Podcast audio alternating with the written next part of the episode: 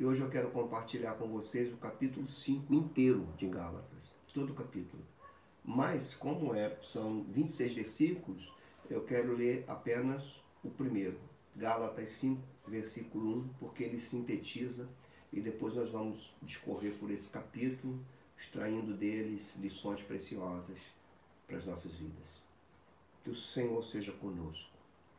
A Deus, nós oramos a Ti e suplicamos que nesse momento que vamos ler a Tua palavra e vamos explicar a Tua palavra e buscar as lições dela para as nossas vidas, que o Teu Espírito Santo esteja governando esse momento. Que Tua palavra seja honrada, que Teu nome seja glorificado, que Tua igreja seja edificada, Senhor. Oramos porque não vivemos sem ela e que por meio dela nós possamos honrar o teu nome e viver para a tua glória. Assim nós oramos e te agradecemos, Senhor, em nome de Jesus. Amém. Assim diz Gálatas 5, versículo de número 1. Para liberdade foi que Cristo nos libertou. Permanecei, pois, firmes e não vos submetais de novo a julgo de escravidão. Amados, um dos grandes desafios do cristão é viver em equilíbrio entre liberdade e responsabilidade. Isso não é para qualquer um, porque nós temos uma natureza pecaminosa. E nós, por nós mesmos, nós somos sempre tendendo para um lado ou para o outro. E a nossa tendência é sempre mais ou viver na rigidez de um legalismo ou viver é, no descompromisso com a lei de Deus. Essas duas coisas, né? A liberdade do cristão com a responsabilidade do cristão são dois elementos que não se dissociam. E a vida cristã autêntica, ela é marcada por isso, uma liberdade responsável.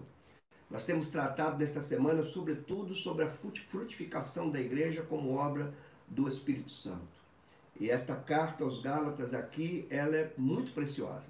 Que quando Paulo diz, para a liberdade foi que Cristo nos libertou, ele está trazendo um, uma verdade plena, imutável. Cristo nos libertou de fato para sermos livre, livres. O próprio Jesus já havia dito que se o Filho vos libertar, verdadeiramente sereis livres. Conhecereis a verdade e a verdade vos libertará. Então, a liberdade em Cristo é, uma, é, uma, é, é o fruto da obra dele em nossas vidas. Ele derrama a sua vida para que sejamos livres. E a exortação de Paulo aqui aos Gálatas é permaneçam firmes nessa liberdade e não se submetam outra vez a um jugo de escravidão. Na mente de Paulo, toda a vida antes de Cristo, a nossa vida antes da cruz, seja lá o estilo de vida que levamos, é uma vida de escravidão. Na mente de Paulo e na mente do Novo Testamento, a verdadeira liberdade só em Cristo. É ser livre, genuinamente livre, só em Cristo. Sem Cristo, todos são escravos. Aqueles que estão dentro de uma religião, se não estão em Cristo, mesmo que seja uma religião, religião evangélica, se não estão em Cristo, com fé em Cristo, escravo. Aqueles que não pertencem a nenhuma religião e que não estão em Cristo e que se sentem livres para fazer o que bem entende, também são escravos. Ou seja, uma vida religiosa desprovida da obra de Jesus é uma vida escrava, e uma vida libertina de quem faz o que bem entende da sua vida também é uma vida escrava. Então nós estamos com uma preciosidade aqui. Viver a liberdade cristã comprometidos com o Evangelho é a ideia central de Paulo aqui nesta carta.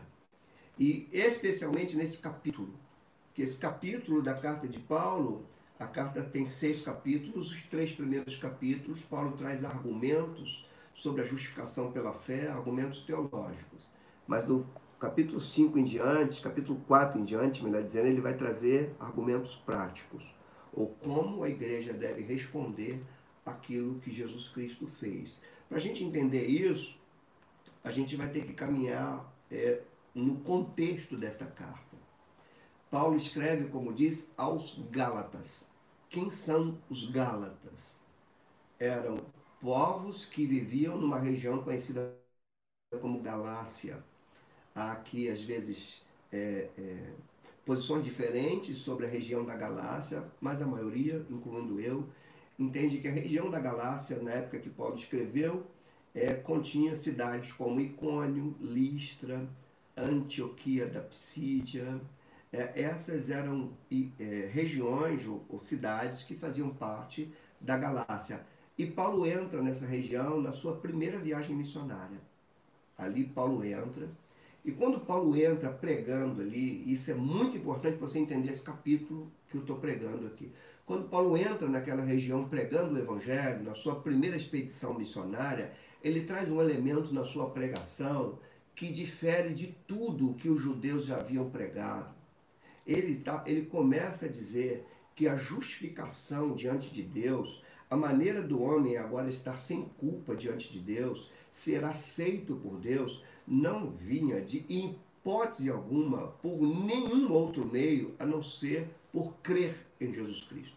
Então a mensagem de Paulo na Galácia é que eles eram justificados exclusivamente pela fé em Cristo. Quando você lê Atos capítulo 13, por exemplo, eu vou ler dois versículos aqui do capítulo 13, que é exatamente o contexto onde nascem essas, nascem essas igrejas da Galácia, para quem Paulo está escrevendo, para os Gálatas. Ele diz assim, é, Atos 13, versos 38 e 39. Tomai, pois, irmãos, conhecimento, olha a palavra dele, de que se vos anuncia remissão de pecados por intermédio deste, e é Cristo que ele está falando.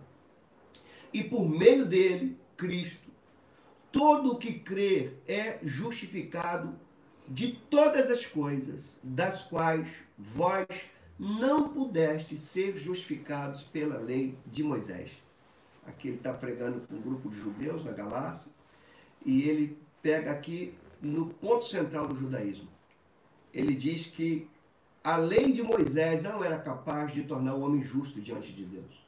Paulo está aqui lidando com o maior problema da humanidade, que é a separação de Deus. O maior problema da unidade não é uma pandemia, não é uma crise econômica, não é uma crise política o maior problema da humanidade é a sua alienação com relação ao seu Criador. E ninguém, segundo o ensino de Paulo, pode romper essa barreira a não ser Jesus Cristo. Ninguém poderia, então, é, sair de uma condição de culpado para uma condição de justificado, a não ser crendo naquilo que Jesus Cristo fez na cruz. Quando Paulo prega isso, ele arruma um grande problema ele arruma um grande problema porque os mestres do judaísmo não aceitavam isso em hipótese alguma.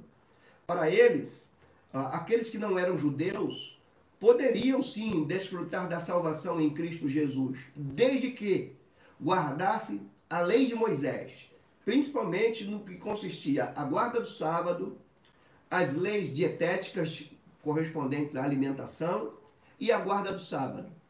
E Paulo dizia o seguinte: vocês podem guardar isso tudo, mas nada disso justifica vocês diante de Deus. Nada disso resolve o problema da culpa. Nada disso resolve o problema da alienação de vocês com Deus. Vocês podem cumprir tudo isso e vocês vão continuar sem acesso a Deus.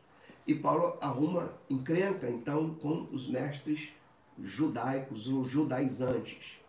Por outro lado, Paulo também arruma um outro problema aqueles então, que entenderam a mensagem de Paulo, que a justificação não vinha por preceitos religiosos, eles tinham a tendência agora de se sentirem livres e por serem justificados, não dependentes das obras da lei, eles então achavam livres para fazer o que bem entendiam de suas próprias vidas. Então, de um lado, nós tínhamos o legalismo religioso, de outro lado, nós tínhamos a libertinagem pagã, e Paulo diz que ambos estilos de vida são estilos escravos. E a única forma de estar livre dessa escravidão era crer em Jesus Cristo e naquilo que ele fez. É isso que ele discorre aqui nesse capítulo 5 e depois no capítulo 6 também. Mas é o capítulo 5 que está é, diante dos nossos olhos e é ele que nós vamos percorrer. E ele tem uma divisão tripla, vamos dizer assim. Para a gente entender melhor o que Paulo está tratando aqui, a gente precisa separar em três seções. Do verso 1 até o verso 12, Paulo vai lidar com um problema, que é a liberdade cristã e a rejeição ao legalismo religioso. Verso 1 ao verso 12. Do verso 13, ou melhor, do verso 1 ao verso 12, do verso 13 ao verso 15, Paulo vai falar da liberdade cristã e a rejeição das inclinações carnais. Então aqui ele rebate o legalismo e aqui ele rebate a libertinagem. E na última sessão, do verso 16 até o 26, ele fala que este equilíbrio, esta liberdade cristã consciente responsável, só é possível na vida do Espírito, ou com uma vida dirigida pelo Espírito. Aqui tem preciosidades para nós. Eu quero que vocês prestem muita atenção. Fica com a tua Bíblia aberta aí no capítulo 5, dos versículos 1 ao 12, em que Paulo aqui vai rechaçar o legalismo religioso. Ele vai dizer que a liberdade cristã tem que rejeitar qualquer tipo de prática religiosa que faz com que o homem se sinta seguro pela própria prática. Paulo vai aqui jogar por terra a ideia de que eu me sinto livre diante de Deus por conta das minhas práticas religiosas. Eu sou aceito por Deus por conta dos meus rituais religiosos. Paulo vai aqui jogar tudo por terra. Ele está aqui jogando a, a, a, a pompa da religiosidade judaica por terra. É isso que ele trata. E por que, que ele diz isso? Por que, que tem que rejeitar o legalismo religioso? E por que, que isso é tão importante para nós hoje? Primeiro, quando confiamos em práticas religiosas, e antes de você achar que isso não faz parte da tua vida, pare para pensar. Pare. Porque no nosso tempo, no tempo deles aqui, no tempo de Paulo, os judeus diziam que é, estão, são aceitos por Deus aqueles que se circuncidam, que têm a circuncisão, aqueles que guardam as leis de Moisés. Hoje, tem muita gente achando que é mais aceito por Deus pelo nível de jejum, pela quantidade de jejum, pelas, pelo dízimo que dá, por frequentar a igreja. E eu quero aqui pegar as palavras de Paulo, fazer as minhas palavras e dizer para você que está me ouvindo: se a tua confiança em Deus é mediada pelas tuas práticas religiosas, você corre perigo. A Bíblia não se desdiz. E por quê? Porque Paulo diz que quem confia nas obras religiosas anula a obra de Cristo. Ele diz isso no verso 2 do capítulo 5, quando ele diz: Eu, Paulo, vos digo. Ele está afirmando. Vos digo que, se vos deixar de circuncidar, ou seja, se voltar à prática do judaísmo confiando nisso, para ser aceito por Deus, se vos deixar de circuncidar, Cristo de nada vos aproveita. Se você confia no teu jejum, se você confia no teu dízimo, se você confia em ser, só o fato de ser membro de uma igreja, de frequentar regularmente numa igreja e não confia no que Jesus fez, não crê no que Jesus fez, não compreende o que Jesus fez, Cristo também de nada aproveita para você. É a escritura que nos garante hoje. Isso. No verso 4, ele é mais profundo, ele diz: De Cristo vos desligastes, vós que procurais justificados na lei da graça decaístes. Aqueles que tentam se justificar da lei estão desligados de Cristo, porque o sacrifício é dele e não nosso. Aqui é um ponto muito interessante, irmãos. Cuidado, porque o espírito legalista pode estar sobre a tua vida. Porque o legalista tem um ponto, ele se acha justificado e ele duvida de todos que não praticam a mesma coisa que ele faz. O legalista tem uma tendência muito forte de julgar os outros. O legalista tem uma tendência muito forte de se colocar como parâmetro para medir a espiritualidade dos outros por conta das suas práticas religiosas. Ele confia nas suas práticas religiosas. O legalista, se tirar um dia sem orar, ele acha que está mal com Deus. O legalista, se por acaso não lê a Bíblia um dia, ele acha que já não tem mais a, a, a, a mesma comunhão com Deus que tinha, porque ele está confiado nas suas práticas religiosas, mas nós somos chamados a estarmos confiados naquilo que Jesus Cristo fez e não aquilo que nós fazemos. Nós somos aceitos por Deus por, aqui, por aquilo que Jesus fez e não por aquilo que nós fazemos. Nós podemos nos matar de fazer, mas nós nunca seremos aceitos por aquilo que nós fazemos. Nós somos aceitos por aquilo que Jesus Cristo fez. Ele vai adiante e no verso 11 ele diz: Eu, porém, irmão, se ainda prego a circuncisão, que era a lei judaica, porque de contínuo sou perseguido. Logo, está desfeito o escândalo da cruz. Aqui um ponto interessante. Por que, que você tem que rechaçar o legalismo religioso? Porque o legalismo religioso desfaz o escândalo da cruz. Paulo já dizia que a palavra da cruz é loucura.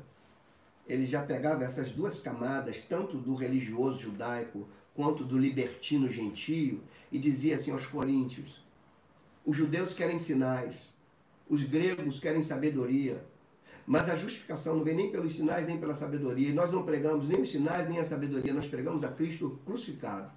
É escândalo para os judeus e é loucura para os gregos, mas para os que são chamados, isso sim é o poder de Deus, é a sabedoria de Deus.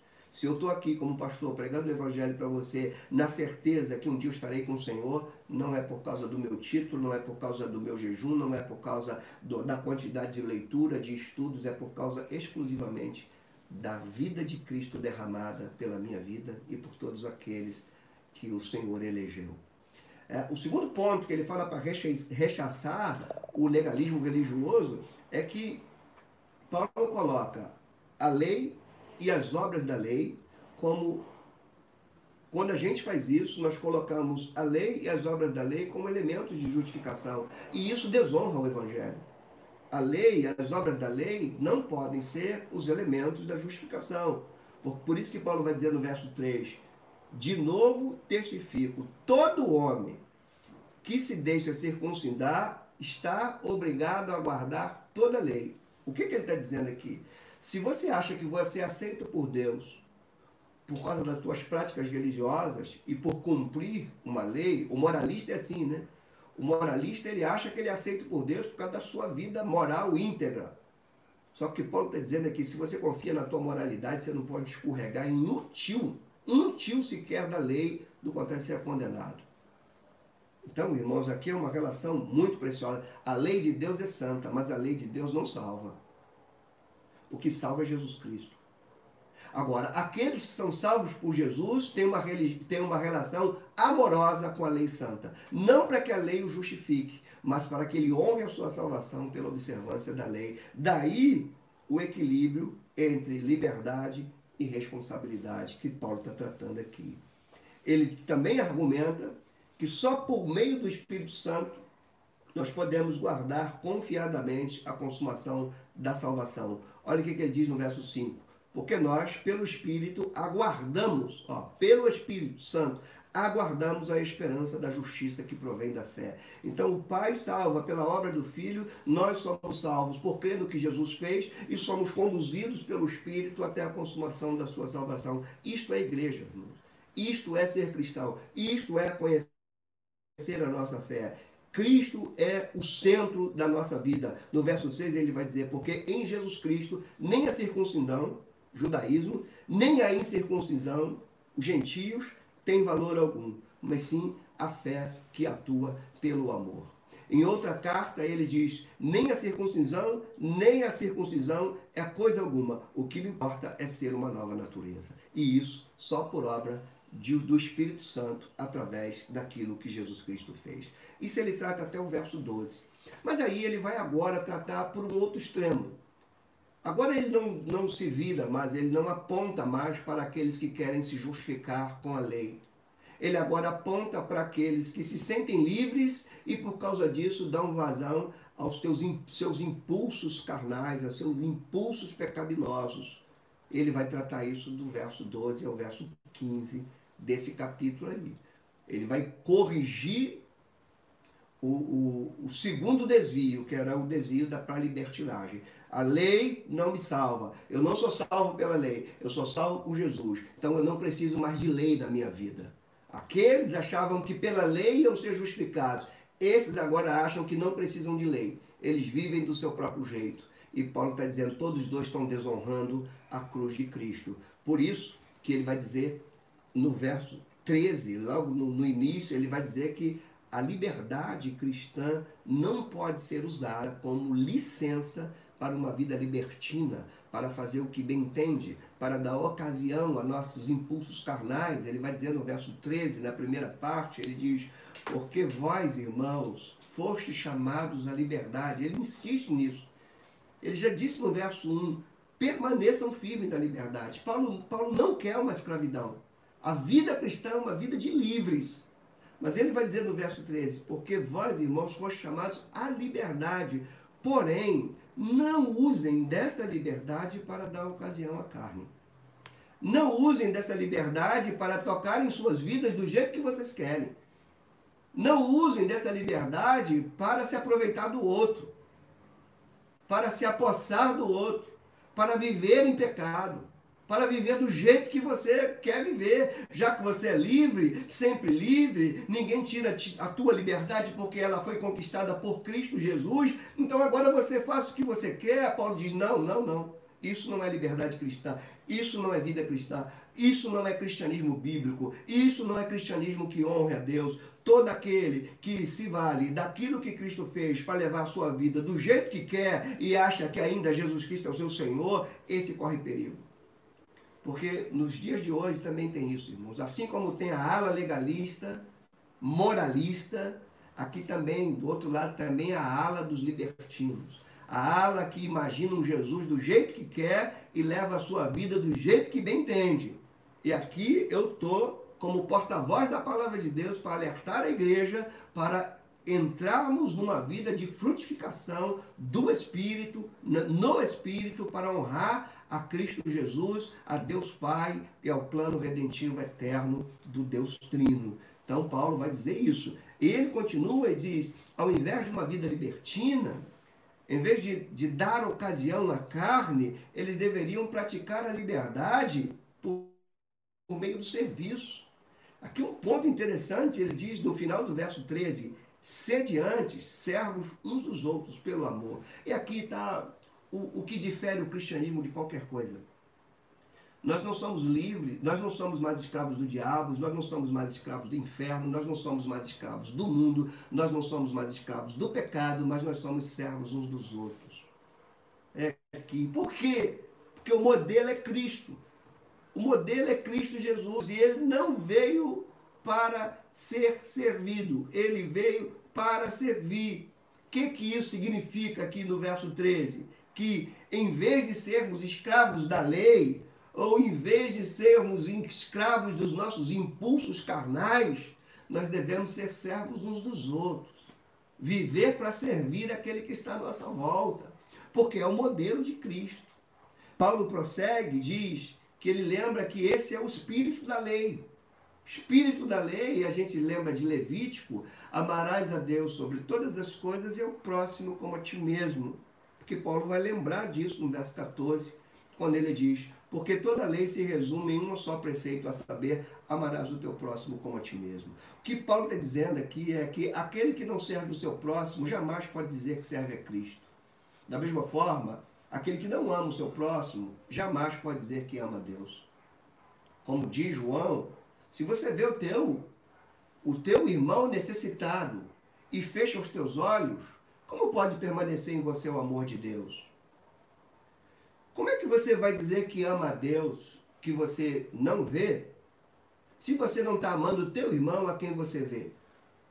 Como podemos ser cristãos se não temos a hombridade de servirmos uns aos outros? No cristianismo não há espaço para egoísmo. No cristianismo não há espaço para vanglória humana. Nós, ao invés do pódio, nós colocamos o avental para servir uns aos outros. Esse é o sentido. Por isso que Jesus cinge a sua cintura para lavar os pés dos discípulos.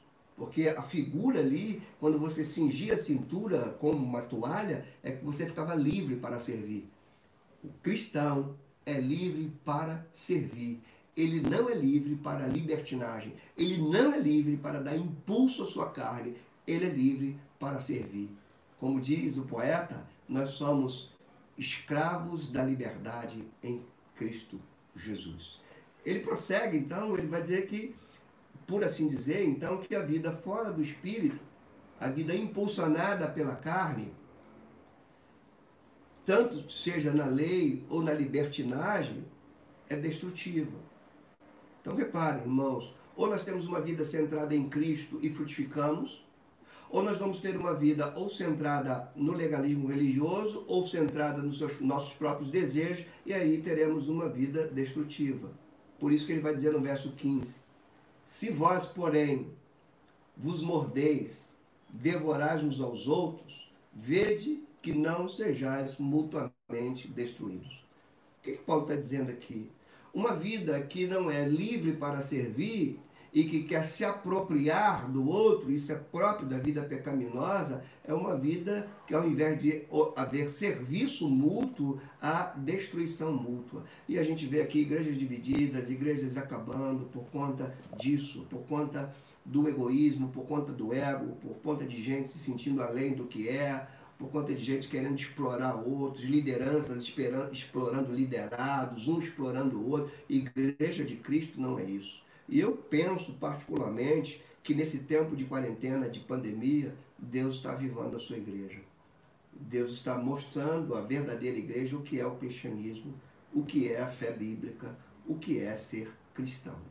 Bom, depois disso, Paulo dá mais um pulo e agora ele vai falar: olha, nem legalismo, nem libertinagem, só a fé em Cristo.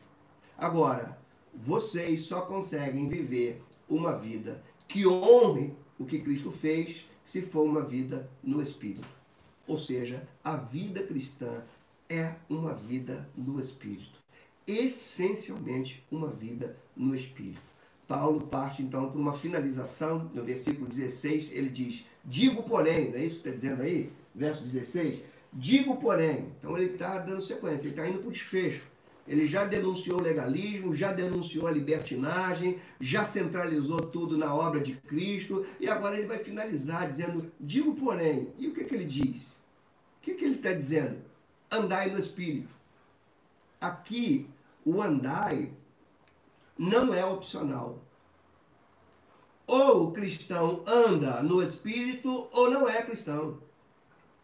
Ou pelo menos não vive a vida cristã. Ou andamos no Espírito e vivemos a vida cristã, ou somos cristãos de título sem nunca desenvolver uma vida cristã que honre esse título, que dignifique esse, esse título de cristão. Cristão. No Novo Testamento, os cristãos, ou, ou, ou, a igreja era chamada de, basicamente por dois tipos, ou discípulos ou cristãos.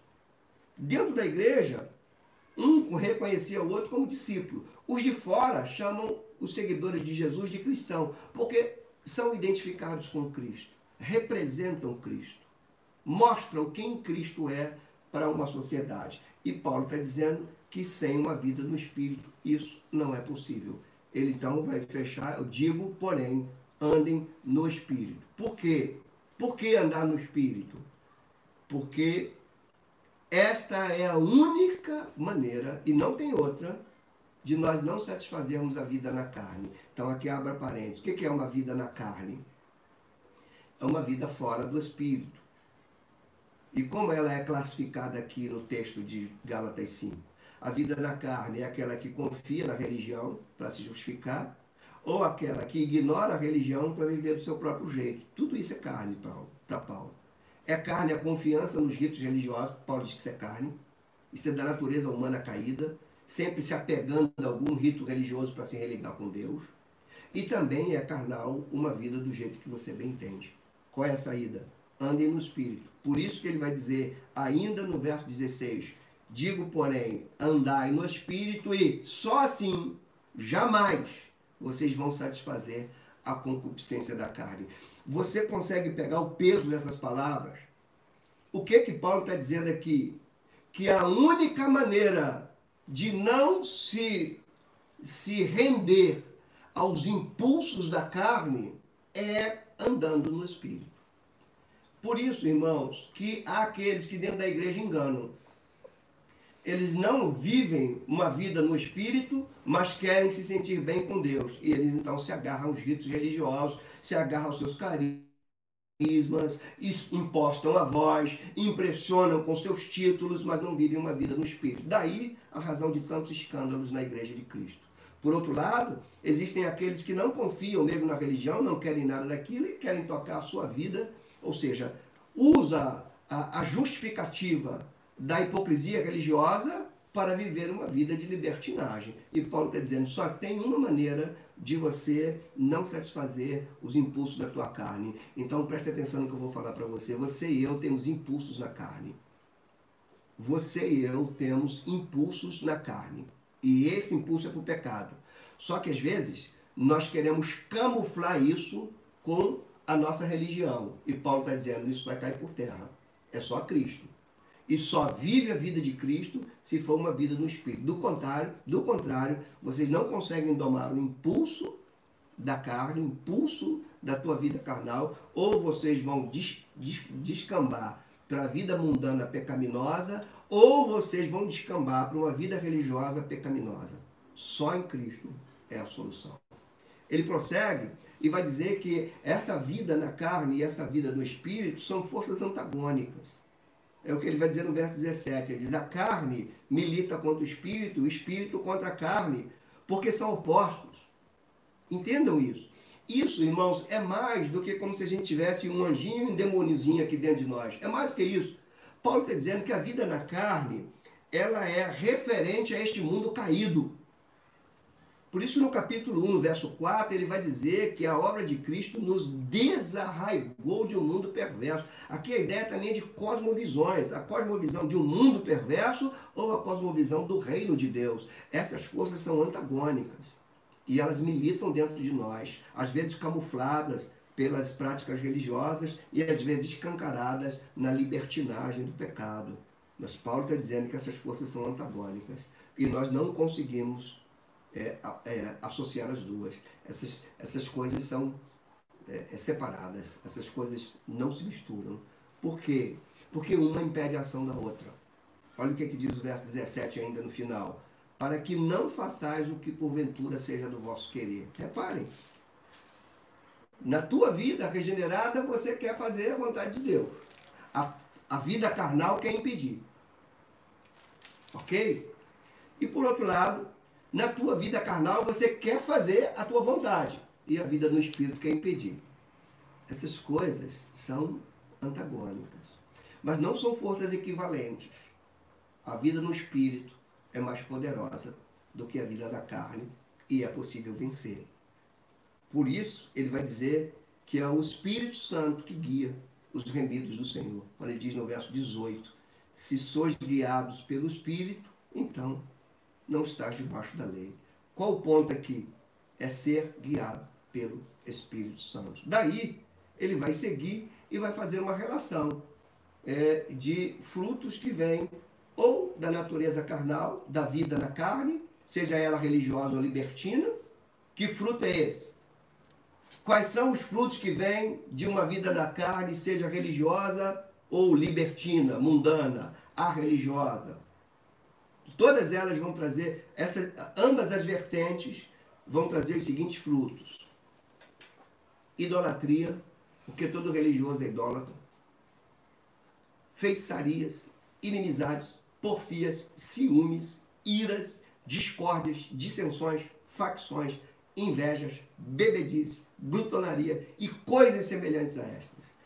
Olha aqui o que eu vou falar para você e para mim. Essas coisas estão em nós essas tendências estão em mim e em ti. Porque a obra, a obra de Cristo nos livrou do poder do pecado, nos livrou da condenação do pecado, mas não nos livrou da presença do pecado. Ele existe. Nós temos uma natureza adâmica e essa natureza ela é pecaminosa e ela traz a, o potencial de desenvolver essas obras aqui. Feitiçaria, idolatria, inimizade. Aí você tem que perceber dentro de você, e assim eu dentro de mim, se às vezes você não tem tendência de preferir esse, de, de, de ter, de fazer cara feia para aquele, de criar discórdia, divisão. de, de, de crer num Deus que você imagina e trazer esse Deus para o teu exterior. Isso é carne, que pode ser caracterizada tanto pela vida religiosa como pela vida mundana, vida profana. Por outro lado, ele vai falar que a vida no espírito tem fruto. E é interessante que ele bota no singular. Quando ele fala daquilo que vem da carne, ele fala das obras, no plural. E quando ele fala daquilo que vem da vida no espírito, ele diz do fruto. E o fruto é do espírito. E a ideia aqui é como se fosse um cacho, com vários deles. O fruto é resultado do Espírito. O fruto é do Espírito. E ele diz que ele é amor, alegria, paz, longanimidade, benignidade, bondade, fidelidade, mansidão, domínio próprio. Contra essas coisas, por condição. Se vivemos no Espírito, andemos também no Espírito. Aqui, irmãos, é a vida cristã sendo desenvolvida. É claro, é o grande desafio nosso. Viver uma vida no Espírito, viver a vida cristã, viver para frutificar. E isso é até que ele venha. Qual o grande alvo do cristão? Ser conforme a imagem de Cristo. Esse é o grande alvo meu e teu. Até que cheguemos à unidade da fé, à plenitude de Deus, à perfeita estatura de Cristo, como expressão máxima dele. Esse é o nosso alvo. Para isso, irmãos, a gente precisa entender algumas lições para as nossas vidas, extraídas desse capítulo. Primeiro, a justificação é a única maneira é, de sermos aceitos por Deus. Não existe outra.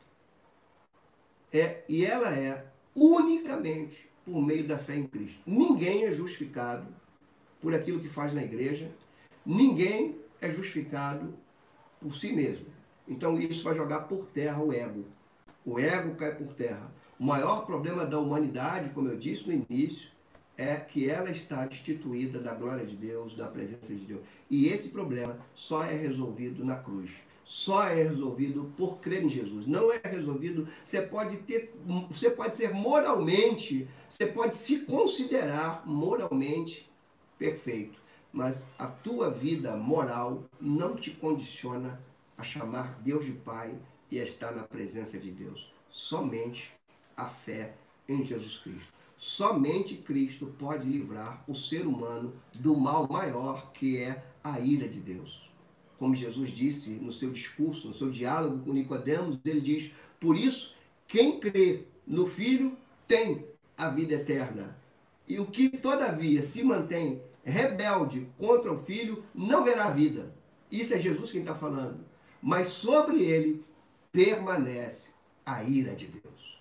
Então, quando você olhar para os teus amigos, para os teus vizinhos, para as pessoas que você conhece, o maior, o grande problema dessas pessoas, e que de muitos de nós dentro da igreja, o grande problema não são os, os as dificuldades que surgem no dia a dia. O grande problema é estar debaixo da ira de Deus. E quem não crê em Jesus Cristo permanece debaixo da ira de Deus. E esse é o maior problema. E a igreja tem a solução disso. Isso nos impulsiona a proclamar o Evangelho. Ninguém pode se esconder atrás de suas práticas religiosas, atrás do seu carisma. Nós somos, temos a capacidade de enganar os outros irmãos nós somos capazes, nosso jeito de falar, nossa postura religiosa, podemos enganar todos. Só não enganamos a Deus. Só nos livramos da ira de Deus se cremos naquilo que Jesus Cristo fez. Isso nos leva a uma segunda lição. A justificação é invariavelmente, justificação é o que Cristo fez na cruz. Nós éramos culpados, agora somos justos. Porque o castigo que nos traz a paz caiu sobre ele. E como diz Paulo aos Coríntios, né? Aquele que não conheceu o pecado, Deus o fez pecado por nós, para que nele fôssemos feitos justiça de Deus. Só que a justificação é invariavelmente acompanhada de santificação. Aqui que dá o nó. A maneira de falarmos que somos justos diante de Deus é uma vida que honre os valores do reino dele. Ou seja, você não é justificado por obras, mas por ser justificado, você precisa ter obras que honrem o Deus que te salvou.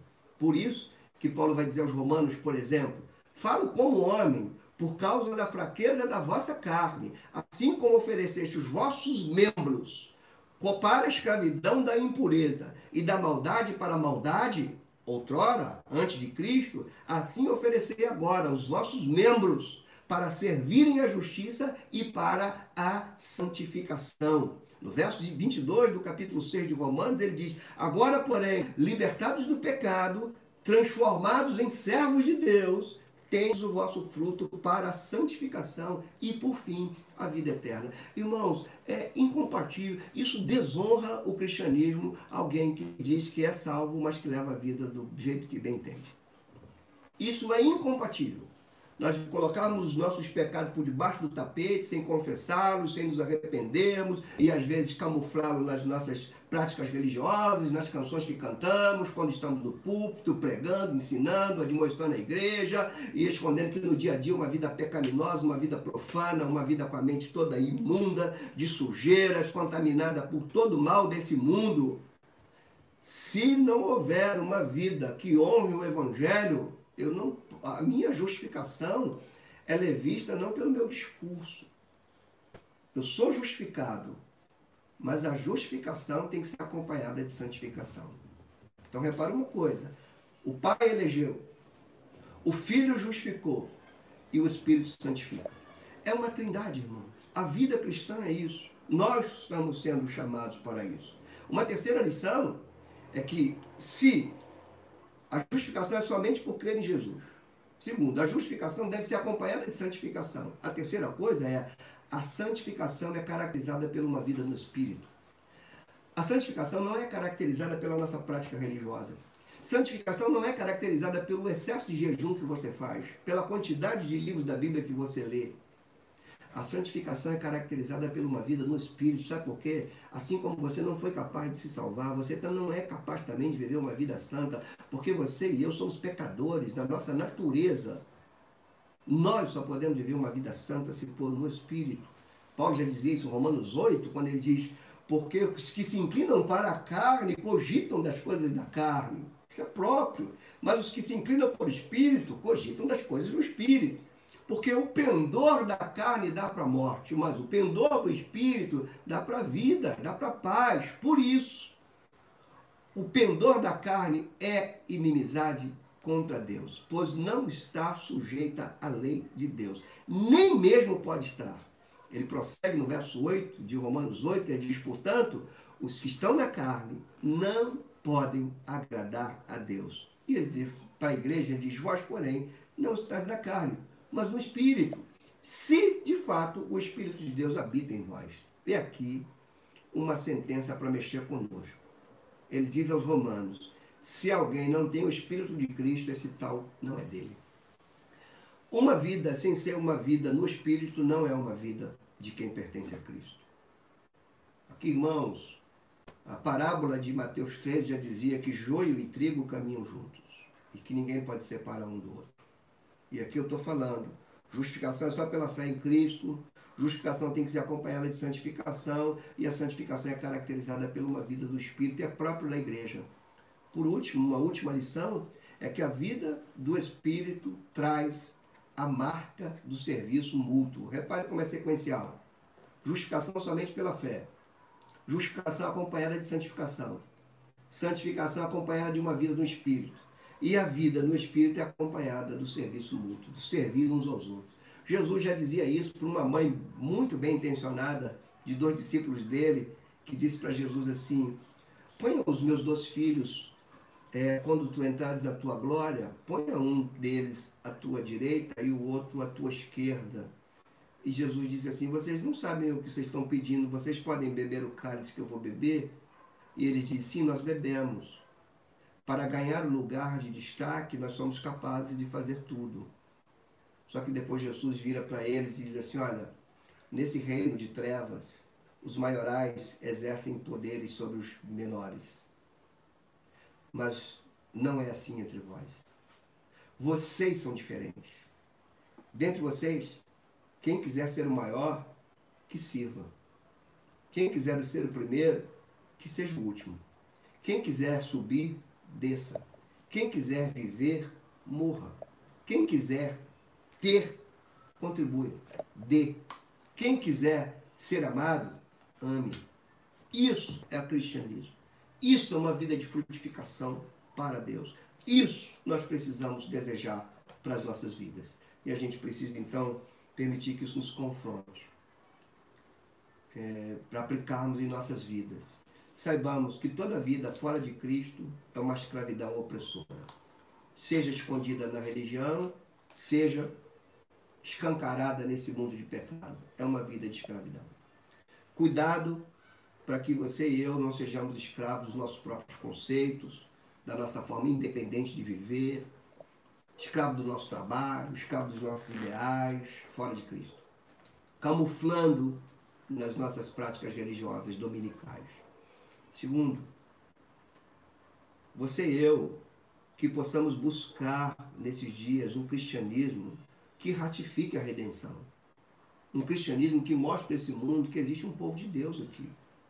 Dizendo que a nossa justificação ela é legitimada por uma vida que expressa a Deus, uma vida santa. Então cheque a tua vida, cheque teus pensamentos, cheque tuas prioridades, faça isso. Ninguém pode fazer isso por você, ninguém pode fazer isso por mim. Eu não conheço uma pessoa que se aproxime de Deus, que se aproxime da palavra, que não se veja pecador. Toda pessoa que não sente o poder do pecado, que não, não sente pecado, que é sempre bonzinho, que nunca reconhece que está em pecado, coloque em dúvida a tua espiritualidade. Porque não tem alguém que se aproxime da luz que não olhe dentro de si as sujeiras do interior. Vive uma vida santa, dependente do Espírito. Usemos da nossa liberdade para o amor. Não usemos nossa liberdade para uma vida descomprometida com a lei de Deus. Use a tua liberdade para amar a Deus, para servir a Deus, para servir seus irmãos, para ser membro da igreja dele, para estar comprometido com o reino dele. E não use da tua liberdade para você fazer da tua vida o que você bem entende, você vai se destruir. E por último, procuremos vencer os impulsos pecaminosos por meio de uma vida regida pelo Espírito Santo. Que o Senhor seja com todos nós. Ó Deus Santo, bendito e eterno. Como diz a tua própria palavra, que diremos, pois, mediante essas coisas? Como reagir diante de tudo que ouvimos? Não tem lugar para pódio, Senhor. Não tem lugar para nos acharmos superiores a nada. Se somos o que somos, Santo Deus, é pela tua graça, pela obra de Jesus pelas nossas vidas. Então, Senhor, eu oro por minha vida, por todos aqueles que estão me ouvindo, que caia por terra a casca religiosa que seja lançado por terra a maquiagem da religião. Que seja jogado longe de nós essas máscaras que nós colocamos para impressionar os outros e para esconder dentro de nós mesmos nossas inclinações pecaminosas. Livra-nos, Senhor. Leva-nos a uma vida de livres, verdadeiramente livres, permanecendo livres, honrando o teu nome por meio de uma vida santa no Espírito e servindo uns aos outros. É assim, Senhor, que o mundo vai ver que tem um povo aqui que foi salvo pela obra do teu Filho. Santo Deus, seja com a minha vida, porque também sou pecador, seja com meus irmãos. E eu oro por nós, Senhor, nesse tempo de pandemia, de quarentena, onde somos bem confrontados. Resgata, Senhor, um cristianismo puro, cristianismo verdadeiro, cristianismo bíblico cristianismo autêntico. Joga por terra. Venha curar teu povo da carnalidade, de uma religiosidade vazia, de uma vida de, de prepotência, de uma vida de arrogância. Venha nos fazer servos simples, humildes, conforme Jesus Cristo é. Assim oramos, te agradecemos, Senhor, em nome de Jesus. Amém.